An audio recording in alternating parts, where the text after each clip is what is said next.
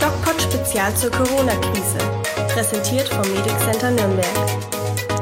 Die erste Woche des äh, aufgehobenen Lockdowns bei uns in Bayern natürlich ein bisschen milder als in anderen Bundesländern liegt hinter uns. Ich darf euch begrüßen zu einer neuen Folge vom DocPod Spezial zur Corona-Krise, bei der ich ich bin Falk Stierkert, jede Woche zweimal mit der Lisa, einer Mitarbeiterin aus unseren Medic-Centern, ähm, aus der PR, die also überhaupt keine Ahnung von Medizin hat, über die medizinischen Themen dieses, äh, dieser Krise, dieser Corona-Katastrophe spreche, um das einfach ein bisschen besser einzuordnen, um ein bisschen äh, zu helfen, die, die Dinge, die passieren, äh, in einer medizinischen Szenerie zu verstehen. Das machen wir mittlerweile seit einiger Zeit und da freue ich mich immer sehr drüber. Und heute werden wir wieder über neue spannende Erkenntnisse sprechen. Die Lisa wird mir eine Frage stellen, die sie umtreibt und ich denke, es wird wieder sehr spannend. Und dazu muss ich die Lisa immer anrufen, weil wir dürfen uns natürlich nicht privat sehen. Und genau das werde ich jetzt tun. Hallo Lisa, ich wünsche dir einen wunderschönen guten Morgen und ein schönes Wochenende. Wir können ja. amtlich vermerken, wir haben wieder eine Woche Corona überlebt. Ja, und zwar sehr gut. Also, ist das so? Äh, ja, bei mir in der Familie gibt es hm, keine Person, die irgendwie Symptome hat und ich auch bei mir nicht. Auch nicht. Also das ist super. Aber ich habe das ja. gestern mal zusammengerechnet, wenn man das so ein bisschen, wenn man jetzt mal die nackten Zahlen nimmt und ähm, mögliche äh, Fragen wie erneute Ansteckung und, und Persistenz des Virus im Körper mal hinten anstellt, wo wir ja noch nicht so ganz sicher sind und auch hoffen, dass das nicht der Fall ist, mm, dann sind in Deutschland ja momentan 154.000 Leute infiziert. Ja. Aber ähm, über 100.000 Leute wieder genesen. Also wir kommen insgesamt auf ein bisschen über 40.000 äh, Menschen mit einer aktiven Erkrankung. Und die Erkrankung dauert zwei Wochen. Das bedeutet, ähm, es sind nur 20.000 Leute, die aktuell in Deutschland infiziert, äh, infektiös sind. Okay. So, das muss man sich mal ähm, auch so ein bisschen, wenn man die ganzen Daten sich anschaut und die ganzen Zahlen, muss man sich das vergegenwärtigen, dass wir momentan, das ist zwar immer noch zu viel und immer noch viel zu viele Menschen, um sie äh, aktiv nachzuverfolgen, aber wir haben momentan lediglich so um, um die 20.000 infektiöse Menschen in Deutschland. Okay. Nicht so viel. Äh, nee, nicht so viel ich finde es auch, find's auch eine gute Entwicklung. Was denkst du denn, wie es jetzt weitergehen wird, jetzt nachdem die Lockerungen ja eingetreten sind und alle Leute in die Baumärkte stürmen? Denkst du, es wird nochmal eine Kurve nach oben geben mit den Infektionen? Ja, hundertprozentig. Ich finde die Lockerungen, ich, ich sehe die Lockerungen von zwei Seiten. Ja. Mhm. Auf der einen Seite ist es natürlich gesellschaftlich total wichtig und ich habe gerade schon mit meiner Frau ähm, vorhin gesprochen, heute ist Samstag, wir würden gerne grillen und eigentlich mal gerne wieder mit Freunden grillen oder so, aber das geht halt nicht. Und ja. ähm, da wird man schon langsam auch so psychisch mürbe und ähm, geht es in eine neue Woche und in eine neue Woche. Und du musst ja mittlerweile wirklich fragen, welcher Tag ist denn eigentlich heute? Ähm, insofern sind die Lockerungen schon willkommen, aber die haben zwei negative Seiten. Zum einen finde ich, ähm, wir können uns äh, einreden, was wir wollen. Wenn alle mit einer Maske draußen rumrennen und äh, sehen, dass sie mal schnell zum Friseur oder in einen Buchladen gehen und dann wieder nach Hause, ähm, das ist keine Normalität. Das ist weit weg von der Normalität. Das ist eher gruselig. Ähm, und da können Masken äh, so kleidsam sein, wie sie möchten. Und für manche ähm, die insges also die, die, die, die kumulative Optik sogar verbessern. Aber ähm, es bleibt ein, eine sehr gruselige Situation. Ja. Punkt ähm, zwei ähm, ist, ja. ähm, den man dazu bedenken muss, wir hätten, wir haben uns eine Chance verschenkt damit. Wenn man sich die Studie vom Helmholtz-Institut anschaut, die gesagt haben, okay, zwei Wochen länger und wir könnten es schaffen, in Deutschland diese Krankheit hm, im Grunde genommen so einzudämmen, dass wir sie äh, fast ausgerottet hätten. Oh, und ähm, das wäre, das wäre eine tolle Chance gewesen. All dieweil wir momentan, wenn man sich so die wissenschaftlichen Ergebnisse anschaut, die jeden Tag wieder kommen, nicht so richtig wissen, was da auf uns zukommt. Es gibt äh, sehr ernüchternde Daten und es gibt aber auch extrem hoffnungsvolle Daten. Und insofern ähm, wäre es mir lieber gewesen, diese Daten aus einer, äh, aus einer Art Neutralität zu beobachten, indem ich nämlich gesagt hätte, naja gut, wir in Deutschland, wir haben das Ding durch, weil wir haben es geschafft, das Ganze zu unterdrücken.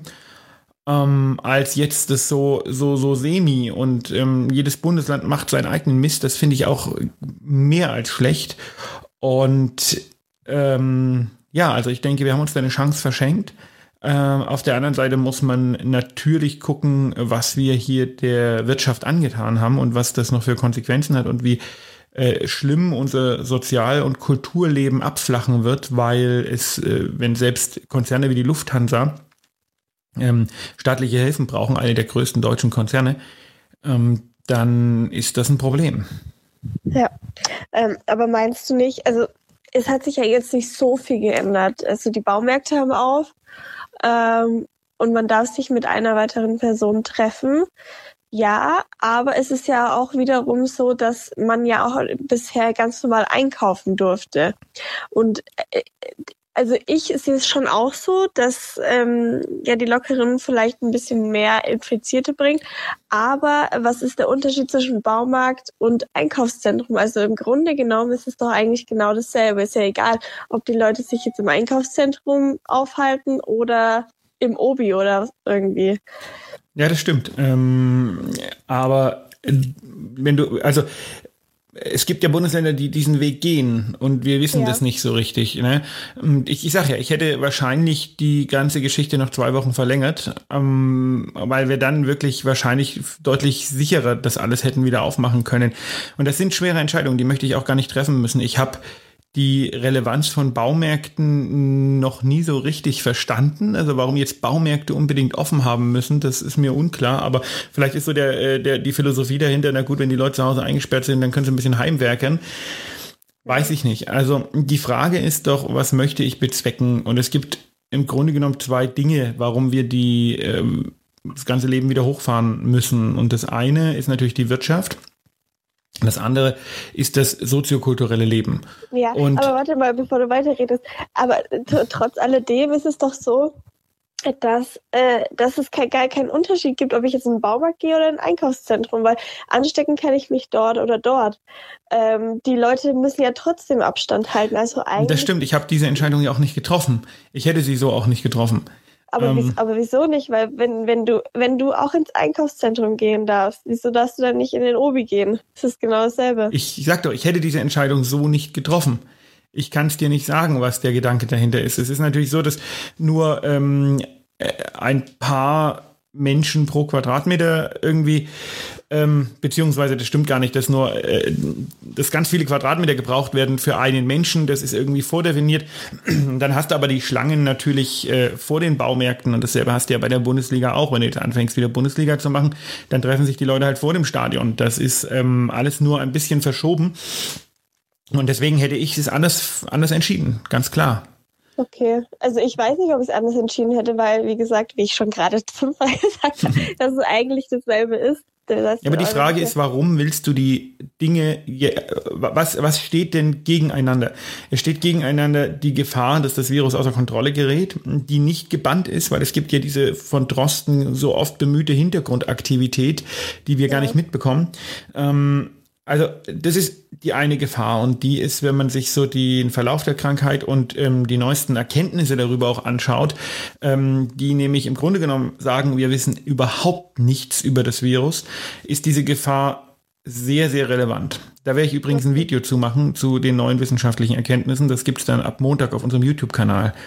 Ähm, also das steht auf der einen Seite und auf der anderen Seite stehen zwei Dinge, und zwar Konsum und soziokulturelles Leben. Und wir bilden uns gerade so ein bisschen ein, dass wir unsere, unseren Wunsch nach einem Sozialleben durch Konsum irgendwie Ersatz befriedigen können. Und das funktioniert nicht. Das sehen wir ja, die, der Einzelhandel in den ähm, Bundesstaaten oder Bundesländern, wo die Lockerungen etwas früher gegriffen haben als in Bayern, verzeichnet 40 Prozent des normalen Umsatzes. Und das ist nämlich genau der Punkt. Die Leute sind in Kurzarbeit, die Leute sind wirtschaftlich unsicher, die Leute konsumieren einfach nicht mehr so stark wie noch vor zwei Monaten. Und das bedeutet, wir können im Grunde genommen aufmachen, was wir wollen. Das löst unser Problem nicht, ähm, weil wir momentan gar nicht konsumieren müssen. Ich konsumiere ja ähm, ganz verschiedene Sachen. Also entweder jemand konsumiert Dinge für Hobby, das wird er momentan nicht machen, weil die Zeiten sehr unsicher sind. Oder jemand konsumiert zum Beispiel Kleidung, um die dann zu tragen beim Ausgehen. Ja? Es gibt aber kein Aussehen, Ausgehen. Das heißt, wenn ich das soziokulturelle Leben, und das tun wir ja noch bis mindestens August, komplett runtergefahren halte, die Gastronomie wird vielleicht irgendwann im Mai wieder aufgemacht, aber auch unter Sicherheitskautelen, die das, was wir eigentlich wollen als Menschen, gar nicht zulassen. Das heißt, das ist so ein bisschen ein Leben leid. Und ähm, das finde ich insgesamt wird uns das als Gesellschaft nicht befriedigen, weil wir den ganz essentiellen Teil, den wir, der uns ausmacht und den wir brauchen, ähm, momentan nicht leben können. Und deswegen hätte ich die Entscheidung anders getroffen und hätte gesagt, okay, wir machen jetzt nochmal zwei Wochen krass gar nichts und schauen dann, ob wir vielleicht uns wieder auch soziokulturell öffnen können, weil wir so wenig Infizierte haben, dass wir das wieder nachvollziehen können. Und okay. ähm, deswegen glaube ich so ein bisschen zu sagen, wir fahren die Wirtschaft wieder hoch. Wirtschaft funktioniert immer nur mit Konsum und Konsum funktioniert nur mit Motivation. Und Motivation besteht momentan nicht. Okay. Ja, das, das sehe ich vielleicht ein bisschen anders, ehrlich gesagt. Ja, dann. Ähm, ähm, die Sachen einzukaufen, äh, der Konsum, der ist ja gerade unübertrefflich, weil die Leute, die wollen hier in, in Baumärkte gehen, wollen ihre Garten bepflanzen, ihre Balkone bepflanzen und so weiter. Also ich glaube, der, der Drang nach Kauf, nach ähm, ja, Konsum ist auf jeden Fall da. Und ich da sagen die Daten aber was anderes. Die Daten sagen nicht, dass der unübertroffen ist. Die Daten sagen, dass der bei 40 Prozent des Normals liegt. Ja, natürlich gibt's welche, das ist ja, das ist ja wie immer. Die, die Leute, die haben immer noch Angst. Also ein Teil hat, wie du sagst, 60 Prozent, 50 Prozent haben immer noch Angst. Die werden nicht rausgehen. Aber die, die, ähm, ja, also was heißt Konsum? Es gibt, es ist ja noch nicht so viel geöffnet, weißt du? Also Bei uns in äh, Bayern ist noch nicht so viel geöffnet, ja. Aber genau, in, in äh, Rheinland-Pfalz zum Beispiel oder Nordrhein-Westfalen ist deutlich mehr auf. Und auch da sagt der Einzelhandel, die Leute sind verhalten. Und es ist ja auch klar, wenn ich ähm, samstags frei habe zum Beispiel und sage, wir gehen nehmen wir mal an, ein Paar, keine Kinder und sage, hey, ähm, wir haben lange geschlafen und jetzt gehen wir mal in die Stadt und ein bisschen shoppen und danach vielleicht noch was essen und danach vielleicht noch in die Bar oder sowas. Das ist doch so ein Tag, wie man, wie viele Leute auch verbringen. Und ja. ähm, da ist Konsum und kulturelles Leben ist einfach gekoppelt. Das gehört einfach zusammen. Es ist was anderes, wenn ich das mache, als wenn ich schnell mit einer Maske irgendwie in die Stadt gehe, mir vielleicht ein Polohemd kaufe und dann wieder nach Hause. Ähm, unser Leben ist momentan reduziert auf den Konsum der notwendigen Güter und auf Arbeit. Das ja. ist ein absoluter Notfallmodus und diesen Notfallmodus, den löse ich nicht auf, indem ich einfach die Konsummöglichkeiten hochfahre. Das wird scheitern, also es wird, wird einfach wirtschaftlich scheitern. Jein. Äh, ist ja auch egal, es sieht ja jeder anders. Ja, wir werden das ja sehen, wie das sich so entwickelt, ne? Ja. Ich finde es unbefriedigend. Ich hätte es lieber gehabt, wenn man gesagt hätte, äh, man, man hält jetzt noch mal zwei Wochen durch und dann kann man deutlich liberaler öffnen. Ja, also ja, stimmt schon, stimmt und ähm, gebe ich dir auch recht, aber ich denke, die Demut der Leute und auch die Wirtschaft selber, also hm, wenn ich jetzt nochmals, also wenn ich jetzt einen eigenen Laden hätte und ich könnte wieder zwei Wochen komplett nicht aufmachen, ohne eine Option, du weißt ja auch nicht, wie es weitergeht, wäre ich nochmal mehr verzweifelter und keiner weiß ja auch, wie es weitergeht. Vielleicht werden dann die zwei Wochen später genauso ausschauen wie vor zwei Wochen davor. Naja, gut, es gibt ganz gute Modellierungsrechnungen, die das sagen, wie das weitergeht, zumindest ist virusmäßig, ne? Und ähm, ja. dem, dem kann man schon sehr gut glauben. Also da ist äh, wenig, wenig Unschärfe drin. Ja, also das wissen natürlich die Autonormalverbraucher nicht. Woher sollen sie die Informationen bekommen? Deswegen.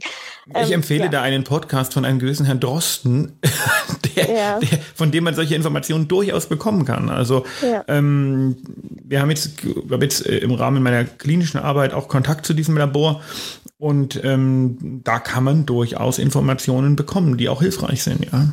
Okay. Was ist denn deine Frage? Lisa stellt mir zweimal die Woche eine Frage, und zwar eine medizinische Frage, die sie als Laie jetzt nicht so richtig sich beantworten kann und von der sie hofft, dass ich eine Antwort geben kann, was ich manchmal kann. Und bis jetzt konnte ich es immer. Ähm, ja. Schauen wir mal, ob ich es heute kann. Und wo kommt die Frage her? Von unseren Zuhörern oder von dir persönlich? Von mir, weil ich habe sie letzte Woche schon mal gestellt und da meintest du, das klären wir im nächsten Podcast. Dann hau rein. Ähm, genau. Ähm, und zwar war es die Frage, was äh, das Coronavirus äh, für Folgeschäden hat. Also man weiß ja, man bekommt mhm. Husten, Fieber und dieser Husten ist ziemlich ausgeprägt. Und ähm, ja, Schaden an der Lunge kann die weiter verfolgt werden oder also ich habe ein, paar Mal gelesen, dass es irgendwie, dass Röntgenaufnahmen gemacht wurden und ähm, ja, Folgeschäden auf jeden Fall nicht ausgeschlossen sind. Das ist äh, eine Frage, die ist sehr, sehr schwierig zu beantworten. Also Punkt eins muss man mal sagen, ähm, wir können jetzt im April noch nichts über Folgeschäden oder Langzeitschäden einer Erkrankung sagen, die wir erst seit Januar kennen. Mhm. Ja, das ist mal, das ist mal ein Punkt. Wir wissen einige Dinge.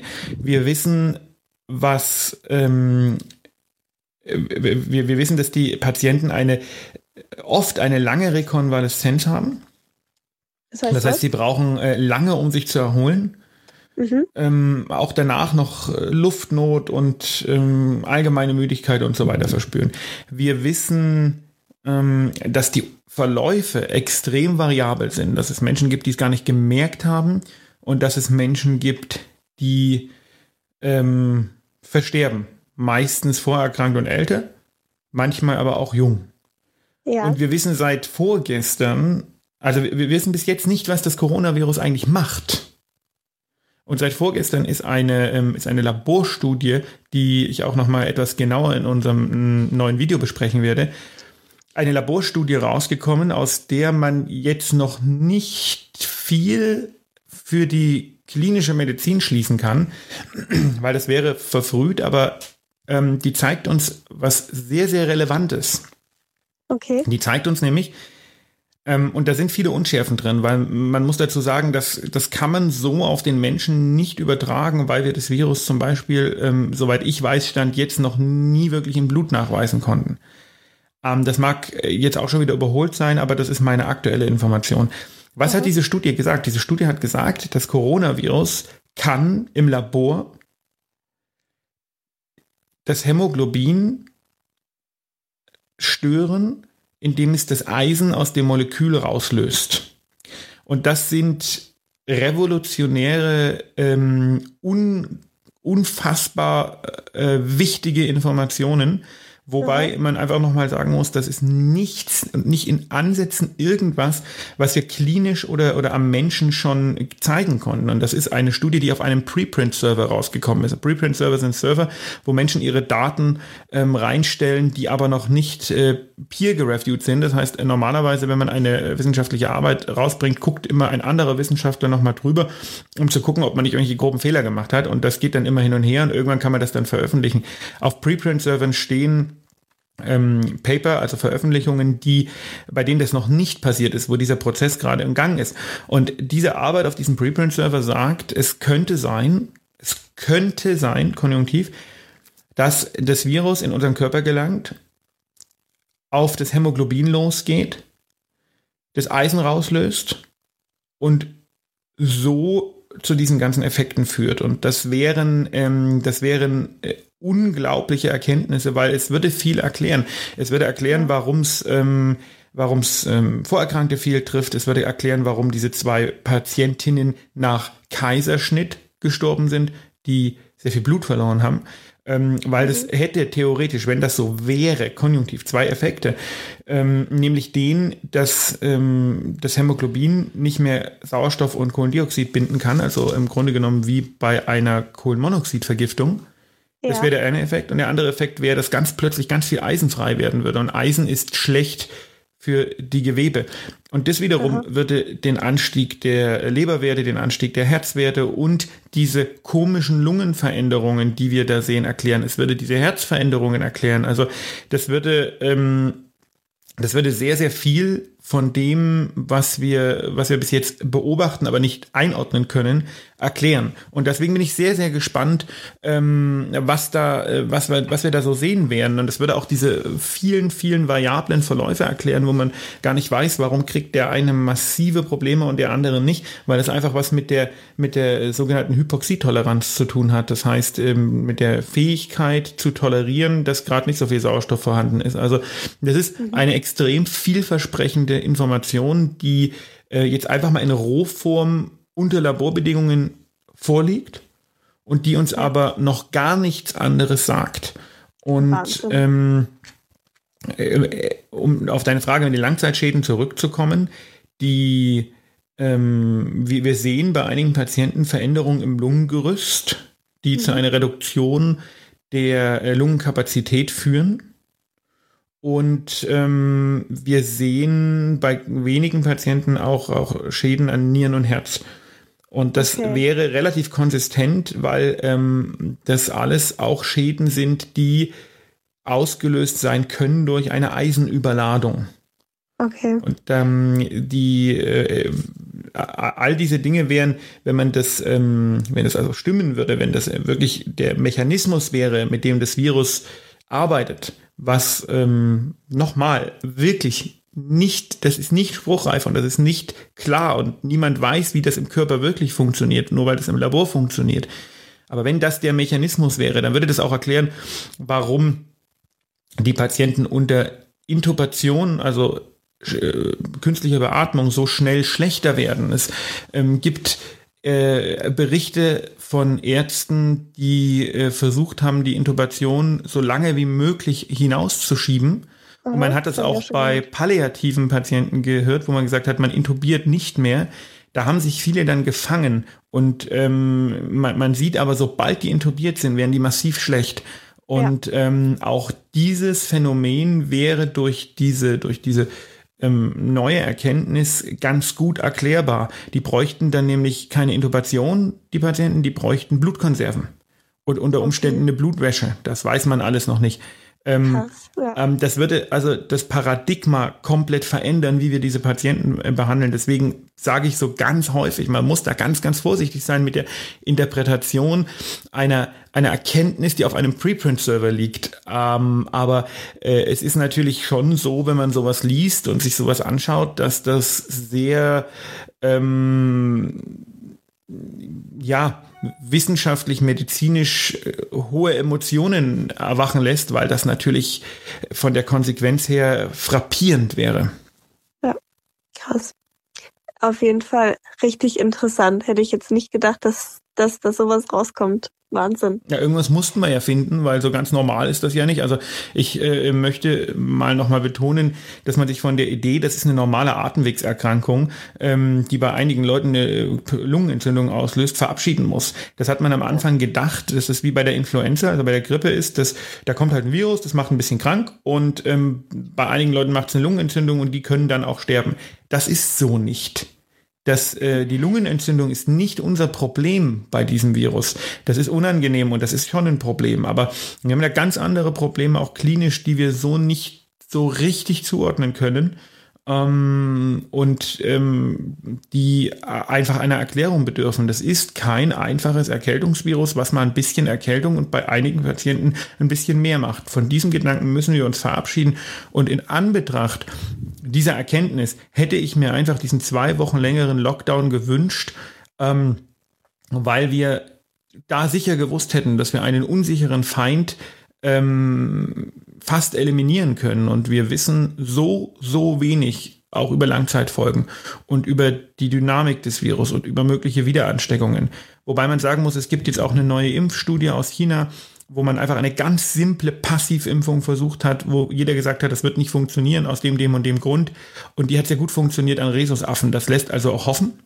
Okay, Wahnsinn. Aber trotzdem hätte ich mir sehr, sehr gewünscht, es sind sehr viele Unschärfen und Unsicherheiten. Wir wissen bis heute, beziehungsweise bis vor einigen Tagen, als diese Studie rauskam, jetzt äh, sind die Wahrscheinlichkeiten etwas höher, wissen wir nicht, ob wir eine aktive Impfung überhaupt geregelt bekommen, weil ähm, man versucht es bei Coronaviren bei Katzen, die dieses Katzen-Aids auslösen, das ist ein ähnliches Coronavirus, ähm, ja. hat man das, versucht man das seit langem und man schafft es nicht, weil die Körper keine ausreichenden Immunoglobuline produzieren. Ähm, ich will damit nicht schwarz malen, weil wie gesagt, die Studienlage ist da sehr hoffnungsfreudig. Aber wir wissen so wenig. Wir wissen nicht, kann man sich wieder infizieren? Wir wissen nicht, was macht das für Langzeitschäden? Wir wissen nicht, kann man sich überhaupt impfen? Geht das überhaupt? Wir wissen nicht, wie funktioniert das Virus? Das sind jetzt alle Dinge, die kommen so langsam aus dem Nebel raus. Und in Anbetracht all dieser Nichterkenntnisse wäre es klug gewesen zu sagen, ähm, wir eliminieren das Ding sehr früh, sehr schnell. Ähm, deswegen mein Plädoyer für den jetzt doch nicht durchgeführten verlängerten Shutdown. Ich hätte es sogar noch etwas gestrafft, die Maßnahmen. Okay, ja, cool. Jetzt Danke für die Erklärung auf jeden Fall. Ernü ernüchternd, ne? nee, also ich, ich finde es immer wieder spannend, hier ein Thema reinzuwerfen und an Erkenntnisse zu kommen, die ich noch nie gehört habe, weil ich als normale Person, die äh, die ganz normalen Sachen mache und sich jetzt nicht so unbedingt mit der Medizin beschäftigt, so richtig reingeht, das, das sind ja krasse Themen und krasse Antworten, die ich da bekomme. Das ist doch das Wort zum Sonntag. Ja. Wir hören uns am Montag wieder, Lisa. Es war schön, genau. mit dir zu genau. plaudern. Schön, Bis ja. Montag. Tschüss. Bis dann. Ciao.